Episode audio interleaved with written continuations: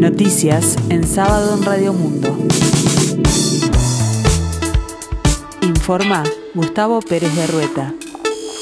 El tiempo se presenta cálido aquí en el sur y área metropolitana, el cielo algo nuboso, 25 grados la temperatura, 56% el índice de humedad.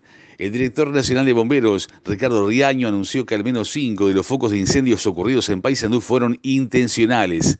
Queríamos hacer hincapié que cinco focos generados en esa zona específicamente son de características intencionales, anunció el jerarca y agregó que bomberos ya tienen pruebas fidedignas y suficientes como para hacer esa afirmación. Por esta razón, anunció, se incrementarán las recorridas en áreas próximas a esas localidades por parte de efectivos de la Policía Nacional y también la Guardia Republicana. Sobre el incendio en Paysandú, Riaño detalló que la situación está controlada, pero que hay puntos calientes en algunas áreas específicas dentro del área afectada. Además explicó que pudo haber más focos con características intencionales. El director de bomberos pidió a la población que ante cualquier conducta humana inapropiada que se detecte, se denuncie inmediatamente al servicio del 911 de la Policía Nacional.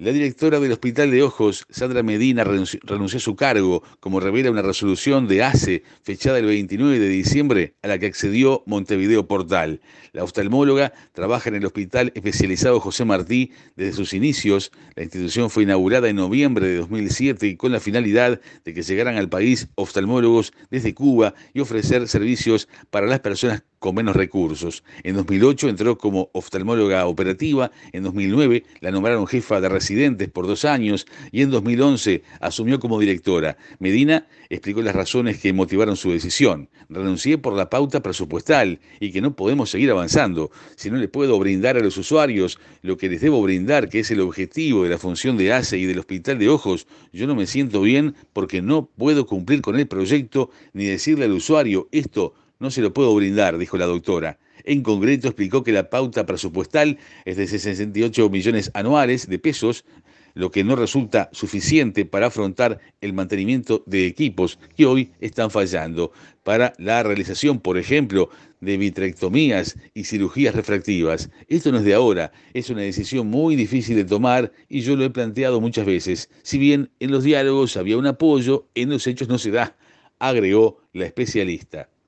El ministro de Salud Pública, Daniel Salinas, anunció que 110.000 adultos ya empezaron a recibir fecha y hora para la tercera dosis contra el COVID-19 que se comenzará a aplicar a partir del 10 de enero. Además, el titular de la cartera anunció que también se adjudicarán fechas y horas para las dosis pediátricas destinadas a niños de entre 5 y 11 años, inoculación que se comenzará a efectivizar el miércoles 12 de enero. El ministro interino de Salud, José Luis Alcián, también adelantó que ya se comenzaron a enviar los días y las horas para vacunar a los menores de edad.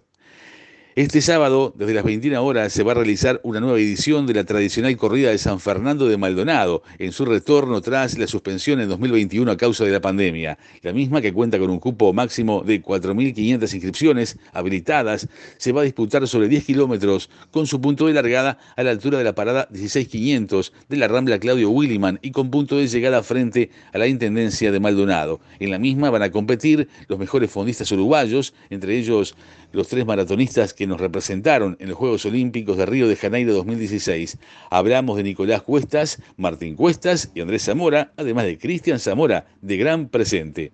La fecha 12 de la Liga Uruguaya de Básquetbol se jugará entre el lunes 10 y el martes 11 de enero. Después de 15 días y tras el parate por las fiestas, la Liga Uruguaya de Básquetbol 2021-2022 volvió a escena este viernes y con etapa completa. Siete partidos en una misma noche para la disputa de la fecha 11, como indicábamos. Estos son los resultados. Biguá 78, Urupán 76, Goes 81, Olivul Mundial 67, Peñarol 93, Malvin 64, Hebraica Maccabi 91, Nacional 87, Olimpia 104, Capitol 90, Aguada 91, Trubil 81 y Defensor Sporting 90, Urunday Universitario 84. En la escena internacional, los talibanes ordenaron duras restricciones a las mujeres y reniegan de las aperturas prometidas en Afganistán.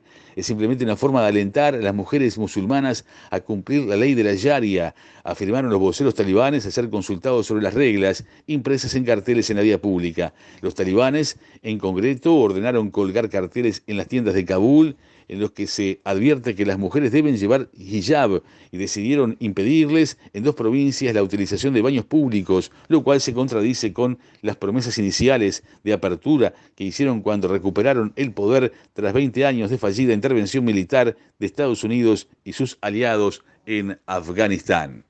El tiempo continúa cálido aquí en el sur y área metropolitana, el cielo algo nuboso, 25 grados la temperatura, 56% el índice de humedad. La máxima que esperamos para hoy es de 30 grados. Para mañana domingo 9 de enero tendremos una mínima de 18 grados y una máxima de 33. El tiempo se presentará con cielo claro y algo nuboso y en la tarde noche de mañana cielo algo nuboso, periodos de claro ventoso.